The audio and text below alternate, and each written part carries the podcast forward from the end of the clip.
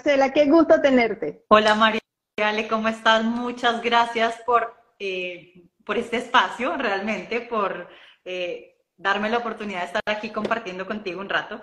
A mí me encanta a mí tenerte por acá, Marcela, porque nos traes un tema que sé que nos mueve muchísimo, vamos a ver muchas emociones como muchos otros, pero este es interesante porque vamos a hablar del niño interior. Marcela, y yo quiero comenzar preguntándote algo. ¿Qué es exactamente un niño interior? ¿Qué es el niño interior? Bueno, esa es una excelente pregunta realmente, porque hay mucha información allá afuera. Yo creo que todos tenemos como una versión de qué se supone que es el niño interior y realmente es que hay varias versiones del niño interior. Entonces, ¿qué es el, ¿a qué le llamamos el niño interior? Le llamamos el niño interior a esa parte de nuestra psicología que sigue de alguna forma eh, albergando o archivando toda la información, todas las vivencias, todas las experiencias que tuvo en sus primeros años y ese niño, por lo tanto, decimos que puede estar herido porque todos, ya vamos a ver durante esta charla, tenemos heridas y tenemos traumas, ya sea con T mayúscula o traumas con T minúscula, menos, menos serios, vamos a decirlo, menos fuertes. Eh, tenemos un niño interior entonces que puede estar herido. De hecho, yo digo que todos estamos heridos, solo que a veces la herida no parece tan grave, entonces decimos como, no, yo no, pero vamos a ir dándonos cuenta que sí, que todos. Tenemos un niño interior que también llamamos como el niño Dios, y el niño Dios vendría siendo como esa parte de esencia, esa parte linda de nosotros que guarda la inocencia, que guarda esa capacidad de maravillarse, de asombrarse ante las cosas, que es ese que nos aporta a veces alegría, emoción, creatividad, eh, intuición. Entonces, también tenemos esa parte de niño y la idea es cuando trabajamos nuestro niño, sanar esa partecita que está todavía herida, que todavía se siente no atendida, de alguna forma dolida, para poder conectar con el que sí nos aporta como esa energía. Yo digo que el niño interior también viene siendo para nosotros como una especie de vamos a decir que como estación de gasolina, ¿vale?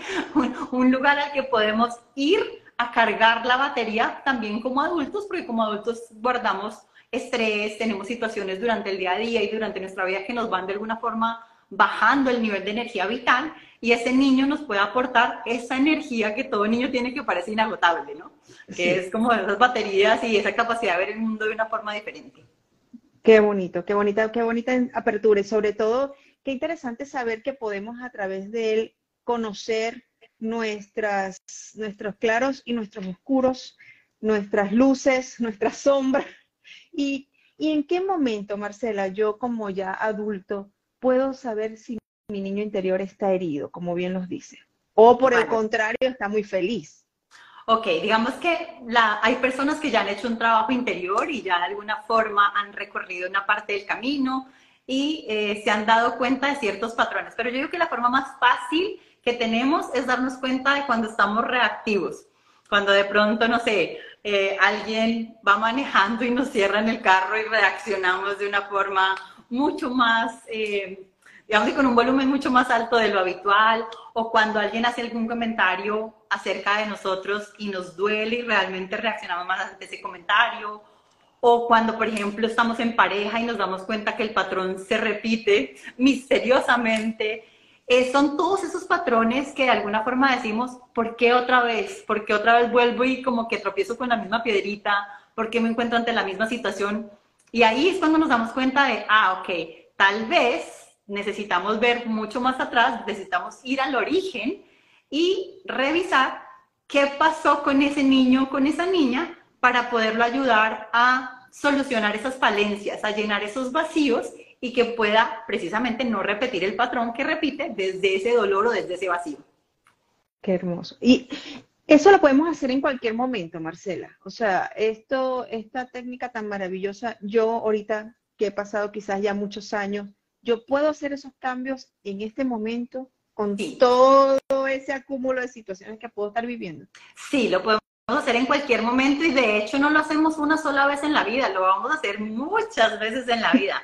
Yo te puedo decir que a mi niña interior la tengo que revisar constantemente porque a veces hay cosas que yo digo como, bueno, eso ya no me duele, eso ya realmente no me afecta mucho, pero después en alguna situación del día digo, uff, ¿por qué reaccioné así? ¿O por qué dije eso? ¿O por qué tuve ese comportamiento? Y después cuando lo analizo un poquito y digo, ah, ok, ya entiendo porque me acuerdo que mi niña necesita ciertas cosas y aunque el comportamiento o la reacción en cadena no siempre es exacta, no es la misma, digo, está ligado a ese origen, a ese punto. Digo que todos tenemos como una especie de herida original, ¿vale? Tenemos muchas heridas y durante la vida vamos a tener muchos traumas o muchas situaciones que de alguna forma nos marcan, dejan una huellita, dejan un, como un moretoncito, a veces es una cortadita y a veces son heridas profundas. Entonces, digamos que cuando estamos revisando ese tipo de heridas, podemos ver eso, cosas chiquitas que digo, ya, sí, me duele un poquito, pero ya no me duele tanto cuando me la tocan. Y en cambio hay otras que vamos a hacer siempre como cuando, igual que cuando tienes una herida, pasa alguien y de pronto ni siquiera sabe que la tienes ahí, te y es como, ¡au! Me duele, reacciono. Y eso pasa con nuestro niño, reaccionamos y es, me tocaste un punto muy sensible, cuidado. Pero también cuando aprendemos a saber cuáles son esas heridas, entonces decimos, vale, es mi herida soy yo el encargado de sanarla, de cuidarla, de saber dónde está para también decirle a la gente, oye, cuidado porque aquí me duele y cuando me tocas, reacciono. Sí. Sabes que hay una pregunta, Marcela, que me parece interesante, ya pasó, pero decía, era, ¿yo puedo sanar esas heridas tan profundas o se sanan pero pueden a futuro volver a aparecer o aparecen quizás en, en un nivel más, más fácil de manejar? Esa, esa es una de las cosas que, nos estaban preguntando acá y me parece bien interesante que, en este punto lo pudiéramos aclarar. Pues digamos que las heridas todas son posibles de sanar. ¿Por qué? Porque realmente un trauma, si entendemos que es una herida o un trauma, es el significado que yo le di a una experiencia. Entonces tenemos que entender que los traumas se generan a una, una edad muy temprana, muy chiquitos. Entonces estamos hablando de, por ejemplo, un niño de 3, 4, 5 años que tuvo la percepción, tuvo la impresión, tuvo la sensación de que algo faltó. Y yo a veces pongo ejemplos como cosas muy simples. Supongamos que es Navidad y yo quería los patines soñados, ¿vale? Pero resulta que los patines estaban agotados. Ya no habían patines de esos. Entonces, mis papás, en su infinito amor, porque es por amor, dicen, bueno, entonces en vez de patines, pues démosle bicicleta. Y llegan y arman todo un show y destapo el regalo y no son los patines no son los patines y para ese niño que no tiene la capacidad que tenemos hoy en día como adultos que decimos, vale, pues estaban agotados y entonces fueron y trajeron otra cosa y qué lindo gesto, para ese niño es, no me sentí escuchado, no me pusieron atención, ni siquiera me conocen, me trajeron cualquier cosa, puede ser inclusive más grande, pero para ese niño fue, au, dolió. Y la interpretación que hace el niño es realmente lo que genera la herida. Entonces cuando pensamos en sanarla, claro que es posible sanarla, porque yo puedo reinterpretar, yo puedo volver a reescribir esa historia, yo puedo volver a decir, vale, esa fue mi interpretación de tres años, pero ¿cuál es mi interpretación hoy? Y es muy distinta. Claro, ya la entiendo y entiendo que en el momento mis padres y a los que somos padres sabemos, wow, comprendemos un poco más la actuación de ellos y entonces vemos, no lo vemos tan grave, ¿no? Y, esa, y esa herida puede de repente a lo largo de los años perjudicarme? ¿De qué manera? ¿Cómo se ve reflejado en mí como adulto esa herida? ¿En qué forma? yo puedo decir, tengo ah, por, ejemplo, llego el día de hoy, yo digo, me está pasando una situación difícil y quizás conversamos y ese puede ser tu niño interior. ¿Qué, qué, qué puede detonar eso? Ok, vamos a hablar de diferentes temas. Por ejemplo, vamos a hablar como de áreas de la vida. Eh, mi relación con la parte financiera, con mi capacidad para creer en mí y tomar acción. Resulta que si de pronto fui un niño al que todo el tiempo le dijeron, cuidado, no, no hagas eso, eh, pregúntale mejor a tu papá, pregúntale mejor a tu hermano mayor porque tú no eres capaz todavía. Eh, de pronto soy una niña o un niño que crezco diciendo como, siempre tengo que preguntarle a otro porque yo no estoy listo, el mundo es peligroso, yo tengo que estar preguntándole a otras personas. Entonces después de adulto me veo diciendo, yo no soy capaz de tomar decisiones rápidas, yo no soy capaz de conectar con la acción que se necesita, por ejemplo, para emprender, yo quisiera hacer tales cosas, pero no me siento tan lanzado. Entonces, ese es uno. Y pueden ser miles de historias, ¿no? Otra cosa que puede pasarnos es en las relaciones. De pronto me voy en una relación eh, que hace un, un, par de lives estabas hablándolo con mi socio, con Sebastián, y era como, ¿por qué me tocan siempre a los mismos hombres o por qué me tocan siempre las mismas mujeres? No, no te tocan. Lo lindo es que nuestros traumas son la base de nuestra personalidad, de nuestro ego.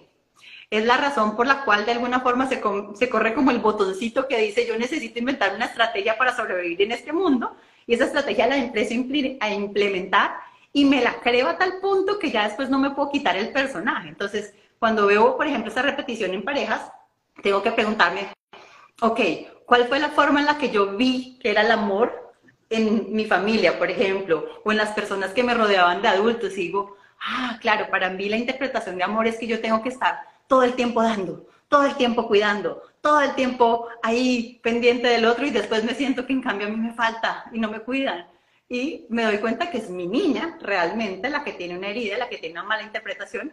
Y nuevamente, en términos de amor, pueden haber muchas historias. Y así podemos pasar por todas las áreas. Entonces, realmente, yo digo, cada vez que nos vemos ante una situación que de alguna forma sentimos que no somos capaces, que no estamos listos, que hay como algo adentro que decimos como, ay, hay un huequito que no, no, no, estuvo del todo como bien formado, ahí me faltó formarme en esa habilidad o en esa competencia, es probablemente porque ese niño tiene ahí un huequito que dice, no eres capaz, no eres suficiente, no eres lo suficientemente perfecto, eh, tienes que ser más espontáneo, tienes que ser diferente, tienes que ser más amoroso, eh, o sea, son muchos, tengo que acomodarme al mundo para. Pero cuando empiezo a llenar esos vacíos en mí, eh, y a llenar esos huequitos, digo, ah, ok, ya. Entonces ya no, no es el mundo el que tiene que llenarme esos huequitos o no es el mundo el que me hace doler, sino digo, vale, me está doliendo porque todavía no lo trabajo yo, todavía no lleno ese vacío yo.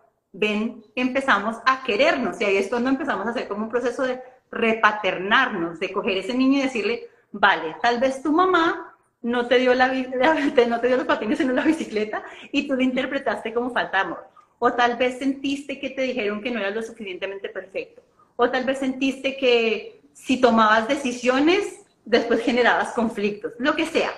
Pero es como decir, si te faltó sentirte atendido, si te faltó sentirte seguro, si te faltó sentirte em, más vista o lo que sea, ven y yo, como tu adulta, como la mujer a cargo de ti, me hago responsable de ti y te doy lo que necesitas para que tú no tengas que reaccionar desde ahí. Claro.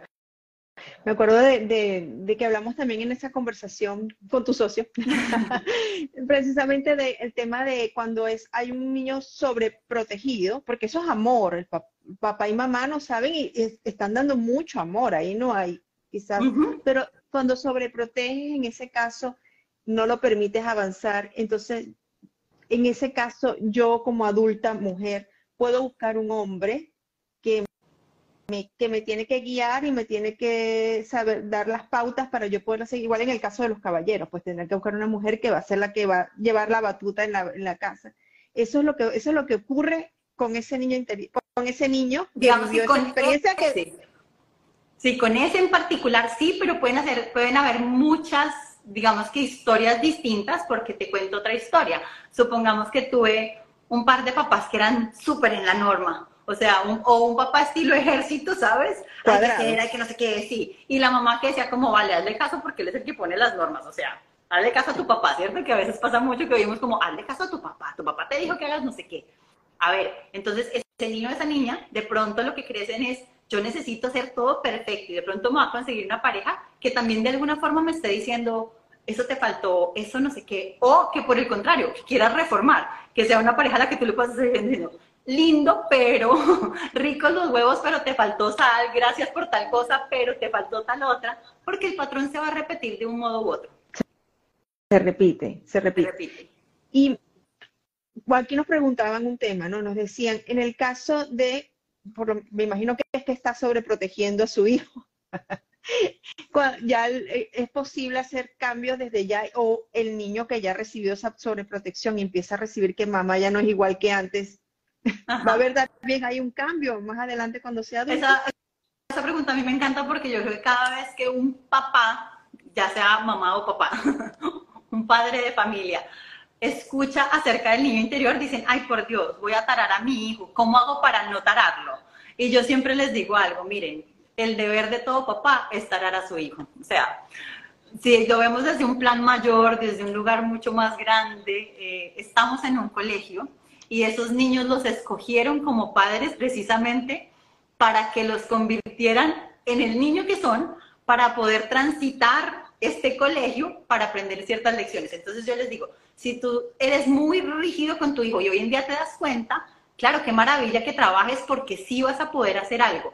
Puede que esa interpretación ya no sea tan fuerte, puede que más adelante ese niño ya no tenga una caraza como tan rígida para quitarse después, sino entienda que vale, hay estructura, pero de pronto hay también un poquito de flexibilidad. Entonces, yo siempre digo que los papás que se hacen más conscientes o que se abren al trabajo interior y que son capaces de decir, yo voy a hacer mi parte del proceso, porque la parte del proceso de los hijos les corresponde a los hijos en su momento, pero cuando yo me hago cada parte de, lo mío, de lo que a mí me corresponde, de mi historia, de mis patrones, sí le voy a enseñar a ese niño que tal vez ese personaje no necesita ser tan rígido, que tal vez no necesito ponerme ese traje y solamente quedarme ahí tan apretado, sino le voy a dar un poquito de flexibilidad al ego y eso los va a ayudar demasiado en la vida.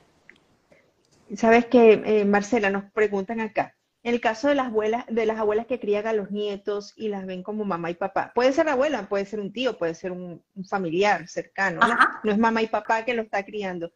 ¿Cómo crece ese niño cuando es adulto o el niño interior en ese momento pueden salir heridas de abandono? Digamos que sí, hay, hay heridas y digamos que hay esas cinco heridas base siempre van a estar, pero desde el enneagrama vemos nueve, vemos aún más porque vemos un poquito más profundo.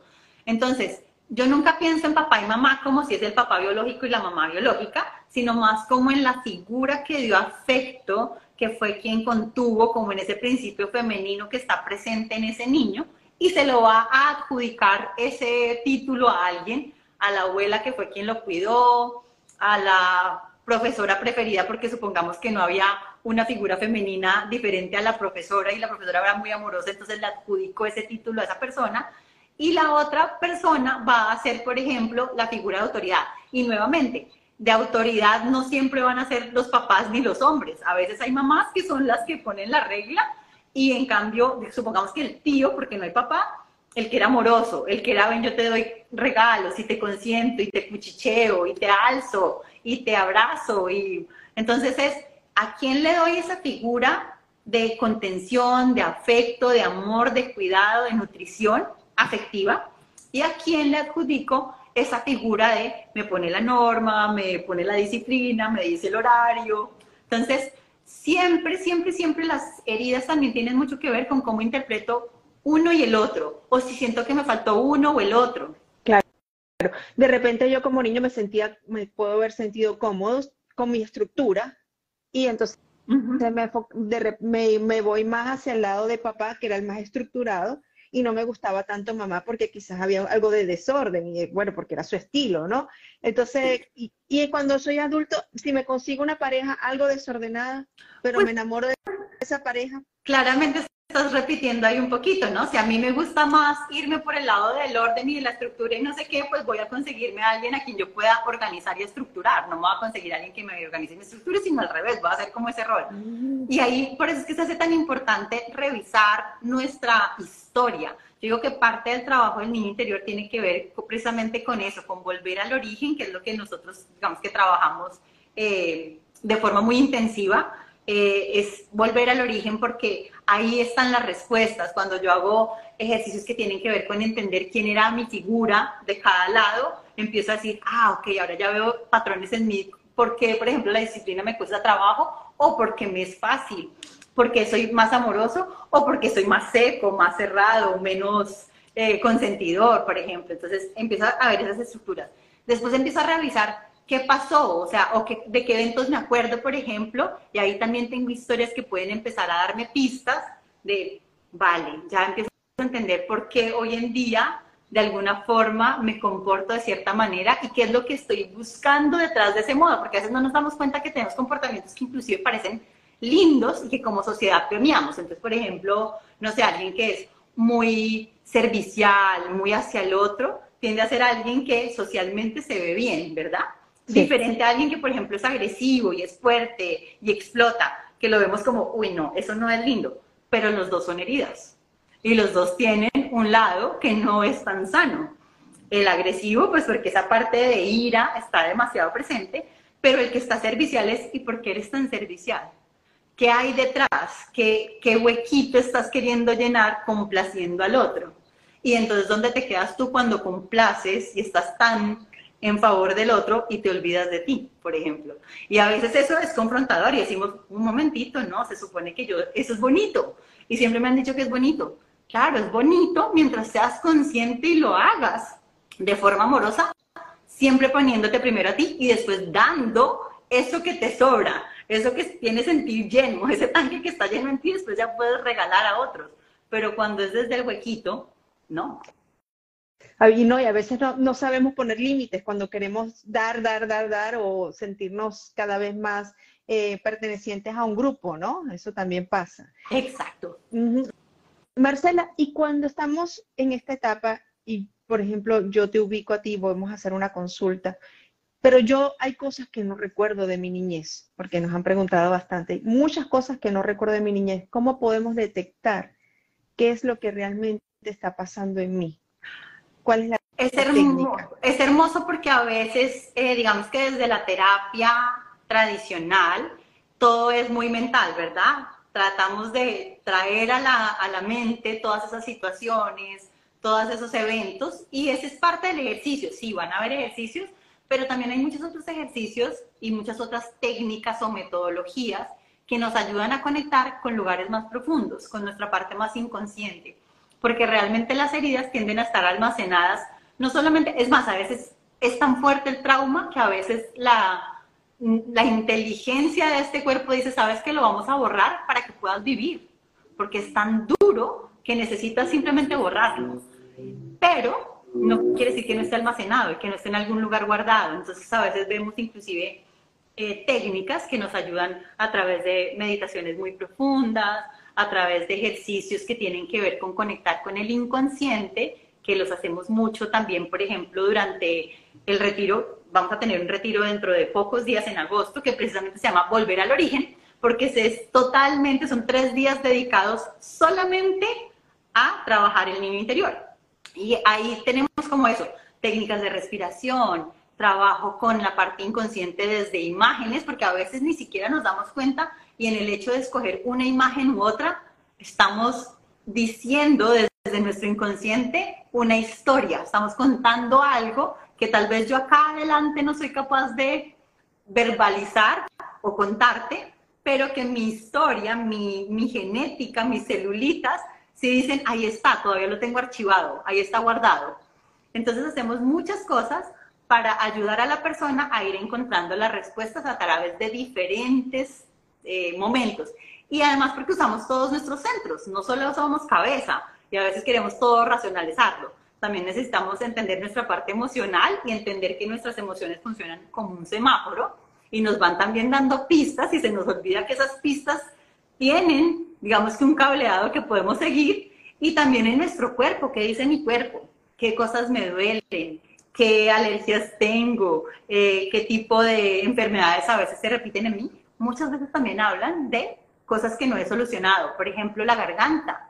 Cuando hay niños que sufren mucho de dolores de garganta o tienen problemas de amigdalitis, ¿qué cosas no has dicho? ¿Qué cosas todavía necesitas expresar? ¿Qué no has dicho el límite? ¿Cierto? No has dicho todavía no, eso no, o hasta ahí llegas tú, eh, eh, hasta aquí llega mi punto de seguridad.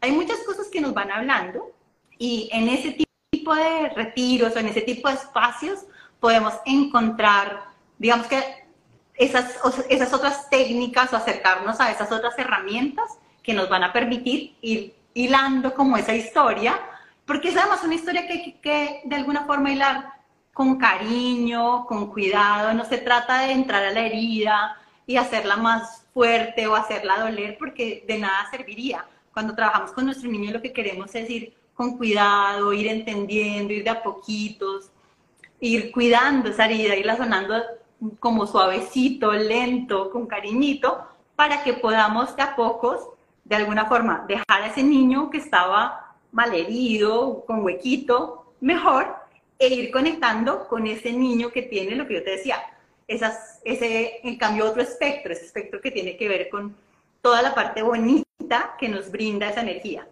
Exacto. Y hay algo importante. También otra señal es cuando estoy repitiendo patrones. Por ejemplo, repito el mismo tipo de pareja o, eh, no o siempre estoy en un trabajo, me gusta y al pasar quizás cierto periodo de tiempo, ¡pum!, me despiden o tengo que salir de él. Entonces voy repitiendo y, cuando voy hilando, digo, wow, ya, va, esto se me ha repetido ya en mi vida muchas veces. ¿Qué es lo que puede estar pasando, no? Exactamente. Y en general, si te das cuenta, pueden ser hasta cosas chiquititas como por ejemplo, no sé, suelo interrumpir mucho las conversaciones, vamos a decir, que siempre quiero como, ah, decir algo, y es, vale, porque soy de verdad muy comunicativo, eh, me encanta conversar o hay algo más, porque a veces son cosas chiquititas que no nos pillamos, es lo que te decía, pueden ser, o al revés, soy súper callada y soy súper introvertida y mantengo como un un perfil muy tranquilo y la gente dice como no, ella nunca hace problemas, ella siempre le dice a todo el mundo que sí, es tan querida, es tan linda, pues es tan fácil de llevar, es tan fácil de llevar. O tal vez le falta coraje para decir, ¿sabes qué? No estoy de acuerdo contigo, en cambio sí estoy de acuerdo contigo, pero esa es la parte de la niña que dice, no, ni loca, ¿cómo se te ocurre que vamos a hacer eso? Mejor quedémonos calladitas que nos vemos más bonitas. No, bonita. Sí.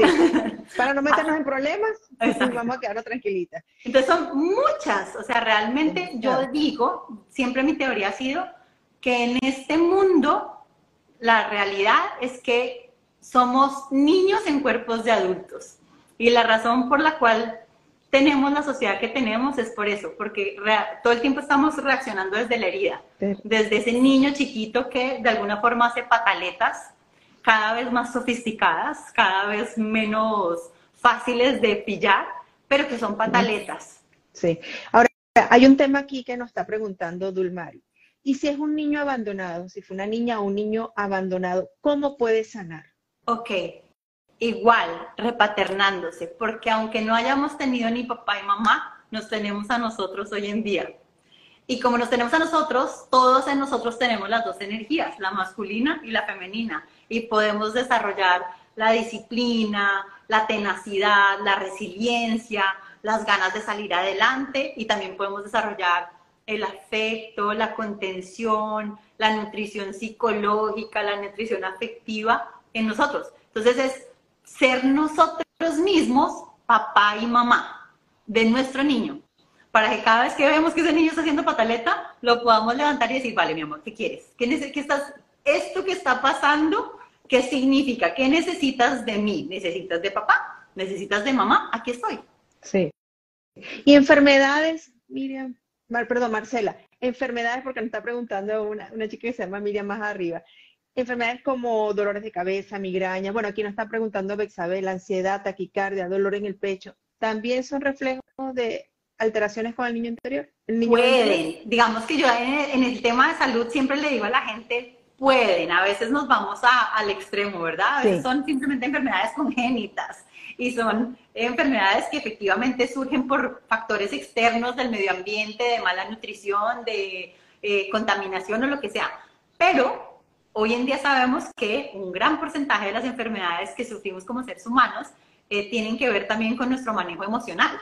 Entonces es, ¿qué me está, ¿de qué me está hablando esa historia? Entonces también es hacer un poquito, eh, entender un poco la parte biológica y entender si realmente es un factor externo, un factor genético, un factor, eh, digamos, que tiene que ver con la biología como tal, o si de verdad apunta hacia el lado emocional, y si apunta hacia el lado emocional, ¿cómo podemos empezar a explorarlo? Porque también a veces nos quedamos con con el libro, ¿no? Si es garganta, entonces es que no me comunico. Si es no sé qué, entonces es que no hago tal cosa. Porque como, como que quisiéramos una ruta, Marcela, quisiéramos saber, bueno, pero yo tengo esto, presento esto, ¿qué, ¿qué, camino tengo que tomar? ¿O cómo debo solventarlo? ¿Qué debo hacer? ¿Cuáles son las técnicas más adecuadas? Mira, yo a veces digo que a veces queremos como el ABC, pero es que cada niño vivió una historia única, absolutamente distinta entonces las rutas no siempre son las mismas y no, además no todos estamos listos para entrar a la misma velocidad o a ver o a explorar a la misma profundidad. Y por eso no hay pastillita mágica. Y eso es lo que a veces a la gente no le parece tan chévere. Y cuando hablamos de temas de terapia, de coaching, de autoconocimiento, es como, ¿no me vas a dar la receta mágica? No, no te la voy a dar. Te voy a acompañar a que hagas el camino, a que hagas el proceso, que puede ser a veces un proceso muy largo, que implica compromiso, que implica constancia, que implica estar dispuesto a incomodarte, que implica retarte, que implica hacer cosas que tal vez nunca has hecho, pero que es el camino que realmente va a dar frutos. Porque la pastillita mágica, pues si la tuviéramos, aquí estaríamos, mejor dicho, hechas, ya ni para qué nos conectábamos. Claro, claro. No, y de hecho, lo importante es que cuando ya yo decido hacer terapia o decido empezar este camino, yo, yo estoy segura que con la primera consulta, la primera conversación, voy a reflexionar muchísimo, voy a entender y empezar a comprender de dónde vienen muchas cosas. O por lo menos empezar a hacerme más consciente de aquello que era totalmente inconsciente para mí, o, o sencillamente lo estaba viendo, pero no lo quería ver muy de manera muy detallada. Así es, yo creo que el solo dar ese pasito adelante ya nos pone en una situación de decir, ok, al menos ya no me quiero parar en la víctima, al menos ya identifico que hay algo que necesito transformar en mí y eso ya es un avance gigantesco, yo siempre se lo aplaudo a la gente, o sea, el, el momento en que deciden hacer terapia, hacer un taller, entrar a un retiro, es un momento que por eso yo siento que somos tan honrados los que acompañamos estos procesos porque no solamente es ver a un ser humano siendo absolutamente valiente y diciendo estoy dispuesto a, sino también es la posibilidad de seguir también nosotros trabajando, porque créannos que aquí también trabajamos a la par, o sea, yo no me siento ni medianamente iluminada ni del otro lado, siempre estoy es muy pendiente de eso que está pasando en esa persona, también que refleja en mí, también qué trabajo me está mostrando, eh, porque lo que les digo es un camino de, de toda la vida, yo digo que esto es un camino de toda la vida, que arrancamos y cada, cada cierto tiempo la vida nos va poniendo como situaciones que nos invitan a volver a revisar algo o a profundizar un poquito más y en la medida en que lo vayamos caminando y digamos, vale, sí, vamos a ir adquiriendo más competencias. Es como cuando uno va a un gimnasio, nos vamos entrenando y lo que tú decías al principio, tal vez se nos va facilitando un poco más la tarea. Eso es lo importante, por lo menos dar el primer paso, como bien lo decías tú, sí. y entender que es un camino algunos se les hará más corto, otros tendrán más curvas en el, en, el, trayecto, pero lo interesante es que tengamos la voluntad y el interés de hacer esos cambios y buscar esa, esa, esa luz que estamos tan deseosos para hacer los cambios que necesitamos en nuestra vida ¿no? y en nuestro día a día. Este tipo de, de cambios que yo hago hoy, pregunto, no sé, ¿pueden funcionar quizás para mis generaciones futuras o no? Pues es algo que yo estoy trabajando para mí digamos que yo lo veo por dos lados. Yo siempre digo, el trabajo al final de cuentas es particular, tu historia es particular. Pero, a ver, si tú eres una mamá súper consciente o un papá súper, eh, digamos que abierto a este desarrollo y a este conocerte y a este hacer esa ruta, claramente vas a impactar en tus hijos, claramente vas a impactar en tu familia, claramente vas a impactar en tus sobrinos es imposible que eso no salga. Yo siempre digo que todo arranca adentro y después va empezando a, de alguna forma, a expandirse a nuestro círculo primario, después a nuestro círculo secundario y se convierte en, en un factor de cambio, en un factor de transformación. Y sí, tenemos la posibilidad de empezar a transformarnos como personas y después, de alguna forma, a impactar nuestras relaciones con nuestra familia, a impactar nuestras relaciones en el trabajo, con nuestros compañeros, a impactar nuestra sociedad. Y el, pasito que creemos que es muy chiquito, al final cuenta. Se hace grandísimo, se hace, se hace grandísimo. Se hace hermoso.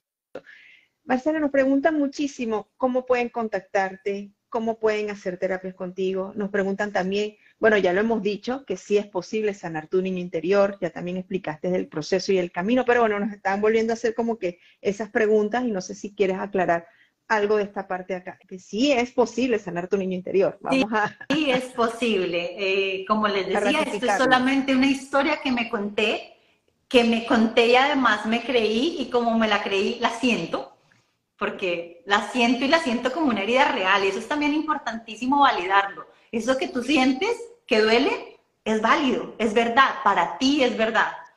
¿Por qué? Porque para ti esa fue la historia, luego es cierta. Y es importante no permitir que otros, porque a veces también caemos como en eso, ay, eso no es tan grave. No, sí, para, para mi niña fue gravísimo, para mi niña fue de vida o muerte que no le trajeran los patines. Los la patines, bicicleta. la bicicleta, fue de vida o muerte, fue no me entienden, no me escuchan, y si no me entienden y no me escuchan, desde mi instinto, desde mi parte animalita es, esta gente en cualquier momento deja de alimentarme, deja de darme lo que necesito y me muero, me come el tigre. Esto es muy instintivo. Y yo por eso siempre digo que el que se hiere es el animalito en nosotros, pero tenemos mucho más que el animalito, entonces podemos empezar a trabajar a ese animalito y decirle, vale, cálmate, ven, ven te, te, tranquilizo y te calmo y te curo de a poquitos y te voy regalando herramientas y procesos que te ayuden a sanar. Entonces, eso es lo primero, sí se puede, digamos que sanar. Lo otro es cómo. Hay muchas formas en las que yo trabajo. Eh, sesiones uno a uno en las que literalmente nos sentamos y vamos como por un proceso en el que vamos, lo que yo decía, desde diferentes técnicas, desde diferentes lugares, desde mi parte mental, desde mi parte emocional y desde mi cuerpo, eh, tal vez tratando de, hilar esa historia para encontrar cuáles son esos lugares donde, los, donde necesitamos trabajar, empezar a trabajar. Esa es una parte.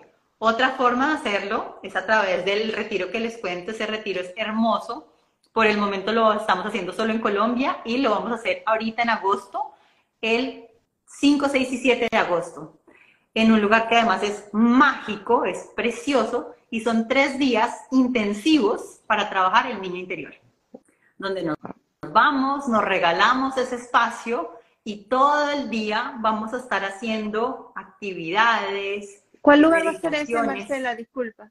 ¿Qué lugar va a ser ese? Villa de Leyva, Colombia. Villa de Leyva, porque tenemos varias personas acá en Colombia, entonces si están cerca, Villa de Leyva está en qué ciudad? ¿En qué es en, Boyacá, es muy cerca a la capital, a Bogotá. Está como a cuatro horas y realmente es, un, es uno de los pueblitos que dicen eh, que tiene una de las energías más hermosas. Es un pueblito colonial, pero realmente es un lugar mágico.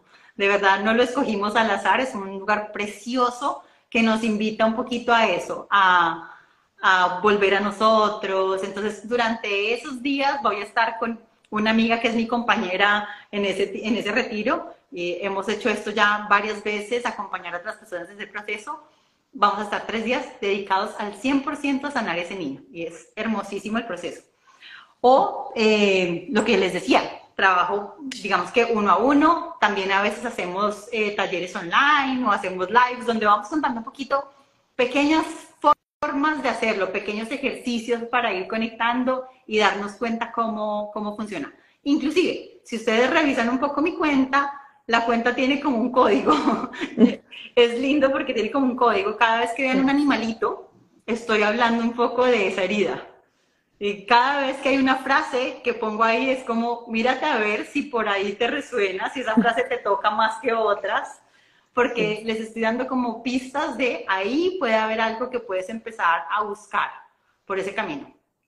Hermoso. Podemos hacer entonces consultas presenciales también y online y vamos a tener el mismo, la misma, eh, sí, efecto, porque vamos a tener la misma conexión, porque hoy, hoy, por hoy, gracias, una de las cosas que nos dejó la pandemia de, bueno fue que, que ahora estamos conectándonos cada vez más a través de las redes y podemos hacerlo a nivel mundial. Exacto, que ya no tenemos que estar como, ah, está en Colombia entonces no puedo trabajar con ella. No, ya. sí podemos trabajar. Sí, lo pueden trabajar. Marcela, bueno, todavía nos quedan unos minutos, ¿no? Pero yo sé que la gente quiere que le regales una herramienta para empezar a consentir y amar y darle ese calor a ese niño interior que todos tenemos dentro. Vale. Una herramienta que es muy sencilla es, eh, tal vez si quieren, pueden buscar una foto, no ahorita, pero digamos que cuando ya tengan el tiempo pueden ir a buscar una foto de ustedes más o menos entre los 3 y los 5 años. Es una buena etapa. Y una vez tengan esa foto, pueden estar en un espacio que se sienta rico, pueden prender tal vez una velita, tal vez poner un poquito de aromaterapia o una velita que huela rico y conectar con esa foto, mirarla, simplemente mirarla por un momento. Y una vez la hayan de alguna forma conectado con esa niña, recordado un poquito, eh, empezado a, a generar nuevamente ese vínculo, yo les diría que el mejor ejercicio que hago y que me encanta hacer es cerrar ojos y hacerle una pregunta a esa niña. Y la pregunta la pueden escribir en una hojita con la mano derecha. Entonces le pregunto a la niña, ¿qué te hizo falta? ¿Qué necesitas de mí? Y sin pensarlo, con la mano izquierda van a hacer escritura automática. Escritura automática significa, no lo pienso, lo que me venga, necesitamos jugar más. Vale. Respuesta lista. ¿Por qué hacemos derecho e izquierdo? Porque mi derecho tiene que ver con mi parte adulta, mucho más analítica. Mi izquierdo tiene que ver con esa parte que está conectada con esa niña de una forma mucho más profunda, mucho más inconsciente. Entonces, cuando yo le doy permiso de contestar, puedo obtener respuestas muy bonitas. Y voy a obtener una letra inclusive de niño. Claramente, Y esa, ese es un buen punto, gracias Marial. Porque si son, si digamos que no son diestros y su mano dominante es la izquierda, entonces hago la pregunta con la izquierda y respondo con la derecha, con la que me puede ¿Usamos lápiz en ese momento o, puede ser bolígrafo? Lo que sea. Ahí sí no, no pasa nada, pero sí se van a dar cuenta que, claro, nos es más difícil escribir y es no piensen, solamente dejen salir lo que venga. Es precioso el ejercicio y van a obtener muy lindas respuestas. Qué bonito, qué bonito. ¿Podemos hacerlo con, entonces, necesariamente con fotos o puede ser también algún otro tipo de, quizás algún dibujo que tengo de, esa, de, esa, de recuerdo o tiene que ser una foto no. necesariamente? Y eso es también algo importante porque de pronto, por alguna razón de la vida, no tenemos fotos, estamos en otro lugar, se nos perdieron, lo que sea. No importa, todos tenemos una imagen de cómo era yo chiquito, entonces también puedo simplemente cerrar ojos, conectar con algún momento de esos que recuerdo de cómo era mi niña, qué hacía, qué le gustaba, y una vez ya sienta que estoy conectada, hago el ejercicio. Ay, yo, yo, he visto, ¿no? Que hay personas que dicen, ya va, mi niño interior quiere salir a caminar o mi niño interior quiere jugar con una pelota. Y van y salen a jugar con la pelota un rato y, hacen, ese, hacen ese ejercicio, ¿no? Y dicen, ya, ya era lo que quería en este momento, me, ya me relajé, ya puedo continuar. Eso también sucede, Marcela, eso es válido. Sí, es válido y de hecho, por ejemplo, lo que yo les digo es, es una herramienta que podemos usar en el día a día. A veces de pronto estamos trabajando, estamos haciendo, no sé yo, un informe de la oficina y ya estamos saturados, ya el cerebro dice, no más, ya, ya ni pienso. Es un poquito como decir, vale, ok, ¿qué me gusta hacer? Por ejemplo, algo que yo hago y que a mi niña le encantaba es colorear. Entonces, cuando me siento saturada, cojo mis colores, saco algún libro de mandalas o de colorear coloreo a veces 10, 15 minutos y después digo, ah, ya sé por dónde voy a hacer esto, o ya sé ahora a esa tabla que le podría meter. Y es como que tu cerebro relaja un poquito la atención, le permites cargarse de esa energía que tiene esa niña, que es más creatividad, más energía, más posibilidades, más, sí, como expansión, y es decir, ah, ya, ya encontré por dónde, ahora sigo. Pero veces se nos olvida porque somos adultos y es como, el deber ser, la rutina, lo que se supone el Tiempo. El, tiempo. A veces no, ya va, no puedo hacer esto, tengo que terminar, después veo. Cuando, Estoy cansado y no lo hago. Cuando me dicen el tiempo, yo siempre les digo, claro, pero te vas a demorar, por ejemplo, más haciendo el informe cuando estás con el cerebro que ya no te da más, a que si te regalas 15 minutos y de pronto te llega una idea genial y te puedes conectar y terminarlo en otros 15, en otros 20. Entonces, a veces el tiempo es recordar que esos tiempos que sentimos que son que no estamos haciendo nada, pero los usamos de forma consciente y de verdad estamos haciendo una meditación, una respiración, una conexión con nuestro niño interior, son tiempos que son tal vez los más valiosos y realmente son inversiones en nuestro día a día y en nuestra vida. La doctora María Antonieta de Psicotrauma Venezuela nos dice, o comer algo que les gusta mucho de la infancia, o, o... claro, pero ese comer algo también a veces nos muestra por ejemplo, que ese niño siempre tenía papás o mamás que era como, ¿estás triste? Ven y te regalo un helado. Ven y te compro algo rico. Y ahí mucha gente, por ejemplo, cae en eso, en el hambre emocional, ¿no? Entonces estoy triste, voy a la nevera. Eh, tengo ansiedad, me voy a mirar qué hay en el refri. Voy, por un helado, voy a buscar algo dulce. Y ahí también estamos pillándonos en un patrón. es, es, como tú dices, ¿no? Tenemos que volver al centro y volver al equilibrio también, porque entonces y hace poco lo conversaba también, ¿no? Estamos como en una era donde estamos o blanco, negro, o somos, o es, o es azul, o es, dulce, o es salado, o sea, tengo que buscar los extremos, ¿no? Entonces no busco algo que sea como intermedio y que me ayude a mí a canalizar y a caminar en ese camino, ¿no? Eh, de volver a mí, de volver a la naturaleza, de ahora invitan mucho que los niños de repente anden descalzos, jueguen más en el parque, en la grama, que se conecten con la naturaleza, porque estamos desconectados de ello, ¿no? Estamos desconectados y estamos sobre todo desconectados de nosotros mismos.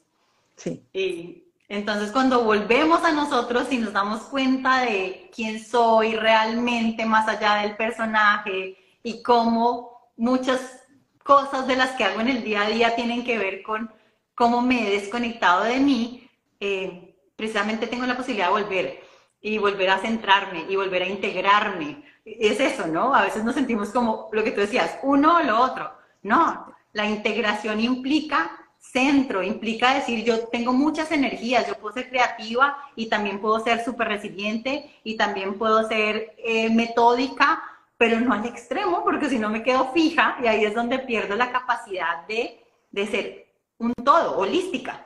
Ahí sí de verdad. Y de traerlo además a la realidad, que eso es algo que yo también insisto mucho, que a veces nos quedamos muy o en la herramienta, muy herramienta, o muy en lo espiritual, pero nos tenemos que acordar que todo eso hay que bajarlo a esta realidad porque nuestro colegio es este y los resultados son aquí. Entonces es, si yo hago la tarea, se supone que la tarea se debe ver en términos de bonitas relaciones, buenas finanzas, una buena salud, sentirme bien, tener paz, tener felicidad. Entonces es como esa plenitud. Ese equilibrio que estamos buscando todos. Exactamente. Hermoso. Marcela, nos piden por favor nuevamente tus coordenadas para contactarte, que nos repistas las fechas del taller que van a estar, el encuentro que van a tener dentro de poco, lugar, hora, todo, para que entonces las personas empiecen a, contactarte. Y aquí está tu, aquí abajito está la cuenta de Marcela, así que desde ya la pueden seguir. Vale, entonces cuenta por Instagram, Your Nine y como les dije, es una cuenta en código para ir entendiéndonos y siempre estoy dándoles pistas cuando hablamos de niño interior, siempre busquen los animalitos y ahí van a entender mucho. Eh, ¿Cómo me pueden contactar? A través de la cuenta, ahí están, digamos que todos mis datos por correo, por WhatsApp. Simplemente es darle el toquecito al contactar y les va a llevar directo a mi WhatsApp. Soy súper abierta a contactar con la gente, a hablar, a, a que me tengan muy cercana. Y el retiro. El retiro va a ser agosto 5, 6 y 7 en Villa de Leiva, Colombia y hasta el 15 de julio hay un descuento especial para quienes se animen a ir. Entonces, me escriben, les doy los datos, les mando la información si quieren completa o también en el link de la biografía está como un descargable por si lo quieren también ir leyendo, ir mirando de qué se trata, qué incluye, eh, cuántos días, qué tipo de ejercicios, ahí hay un poquito más de información. Excelente. Nos han preguntado mucho, este live va a quedar grabado, va a estar en la cuenta de Pienso en Positivo, también va a estar en nuestro canal de YouTube, donde los invitamos a que se suscriban, den like para que entonces sigamos subiendo material a nuestro canal de YouTube de Pienso en Positivo. Marcela, ya nos quedan pocos minutos y de verdad que me encantaría extenderlo mucho más porque el tema da para mucho. Yo creo que, bueno, tenemos otros temas por ahí que vamos a manejar porque el tema de Enneagrama también y tienes otras herramientas ahí súper valiosas que sé que gustan muchísimo y que son de gran valor. ¿Con qué cerramos el día de hoy, Marcela? ¿Qué nos regalas? Que nos ha dado mucho, pero tú sabes que no siempre como que quiere un poquito bueno, Hay una frase muy linda que, digamos que surgió de manera natural en uno de estos talleres y yo digo que vinimos a este mundo o más bien nos convertimos en quien necesitábamos precisamente para encajar, para ser amados. Pero ahora, como adultos, tenemos la posibilidad de volver a ser quienes somos realmente y quienes somos implica las personas divinas que hay dentro de nosotros, llenos de valores, de virtudes y de la capacidad de realmente ser creadores de su propia realidad. Y yo creo que la invitación más grande que siempre hago a la gente es recuerden que ustedes sí son creadores, que cada cosita, cada paso, cada pequeña acción, cada pequeña eh, pensamiento, palabra que dicen, es como una semillita que siembran y que se cosecha más adelante. Yo digo que no tenemos que ser videntes para saber qué viene a futuro. Es tan fácil como ser conscientes de que estamos sembrando hoy. Entonces, si yo quiero sembrar resultados diferentes en mi vida, puedo empezar trabajando, por ejemplo, ese niño, que es el origen de todos mis comportamientos, de todos mis pensamientos y de todo lo que hago. Y entonces ahí tienen la oportunidad de ir atrás y de, alguna forma de, sanar la semillita para que dé los frutos más lindos posibles. Qué hermoso, qué hermoso, Marcela. Somos los creadores de nuestra propia realidad, así que tenemos que tomar acciones y qué mejor que empezar a entender ese niño interior y esas heridas que tenemos y darle su espacio, comprenderlas, entenderlas y saber que están ahí, existieron por algo, pero que también podemos trabajarlas y mejorarlas. Y en algunos casos, eliminarlas, ¿por qué no? Y también una pequeñita que se me pasaba y es muy importante, es también entender, o ese niño que logre entender que nunca me hicieron, porque a veces entonces nos vamos rápidamente a, ah, esto es culpa de mi mamá, entonces yo estoy así por, porque mi papá me dijo, porque me dijeron, porque me hicieron, y es no, no, no, no, no. Los papás hicieron todo perfecto, todo precioso, aún en situaciones muy fuertes podemos llegar a entender que muchas veces fue lo más amoroso de lo que ellos eran capaces, ¿me entiendes? Que desde su nivel, eso era lo más amoroso desde su percepción del mundo, desde sus propias heridas, porque también tenemos que empezar a ver, y eso es un camino muy lindo que se da cuando trabajamos nuestro niño interior, empezamos a entender que los demás también están heridos, también tienen deficiencias, entonces ya no los miro como, ¿por qué me hiciste? Sino miro con compasión a ese otro ser que también le duele y digo, vale, ahora entiendo que desde esta visión tú también tienes una cantidad de cositas que sanar y yo también puedo apoyarte para no seguirte raspando o pegando en ese lugar que tanto te duele. Ellos, ellos hicieron con, ellos trabajaron con nosotros o nos dieron lo que ellos conocían, trabajaron con sus herramientas, con lo que ellos manejaban en ese momento. Entonces es momento también de entender, de comprender. Y de sanar. A veces de sanar, de sanar, y a veces dolorosísimo, pero es posible, es posible para el bien de nosotros como ser, como ser que estamos acá y como y para buscar un futuro cada vez mejor y crear ese y crear ese futuro que tanto que tanto deseamos. Bueno, desde acá, Marcela, de verdad que ha sido un en vivo espectacular. Todo el mundo está, bueno, conectadísimo con el tema, amando y queriendo conectarse con su niño interior. Y sé que, bueno, estás acá para ello, para apoyarnos y para, para encaminarnos a alcanzar aquello que necesitamos. Mariale, nuevamente muchas gracias a ti por el espacio y gracias a tu comunidad por conectarse y cualquier cosa en la que pueda estar al servicio de ustedes, con toda la confianza, de verdad, soy súper cercana, soy súper abierta, me pueden contactar por todos los medios y tengan por seguro que les voy a contestar. Así es, así es. Ella es Marcela Tapia y la pueden conseguir en su cuenta Your Night Goddess. Goddess disculpa, ¿no lo pronuncio bien? Your Night Goddess. Goddesses. Correctamente. Night Goddesses está acá abajo escrito para que lo puedan entonces seguir desde ya. El live va a quedar grabado, lo van a poder ver en nuestra cuenta de Pienso en Positivo y va a estar también en nuestro canal de YouTube, al cual invitamos que se suscriban y nos sigan por allá también. Entonces, bueno, Marcela, desde acá, gracias por tus por este tema tan hermoso, por tu conexión, por tus publicaciones, porque son hermosísimas, nos llenan muchísimo y nos llevan a que entendamos que la vida en la vida hay que volver al centro y que todos tenemos la capacidad de hacer grandes cambios. Desde gracias, el amor. Gracias a todos, de verdad. Un abrazo. Y buscando esa paz. Gracias, Marcela. Un beso. Feliz noche para todos. Gracias. Gracias a todos.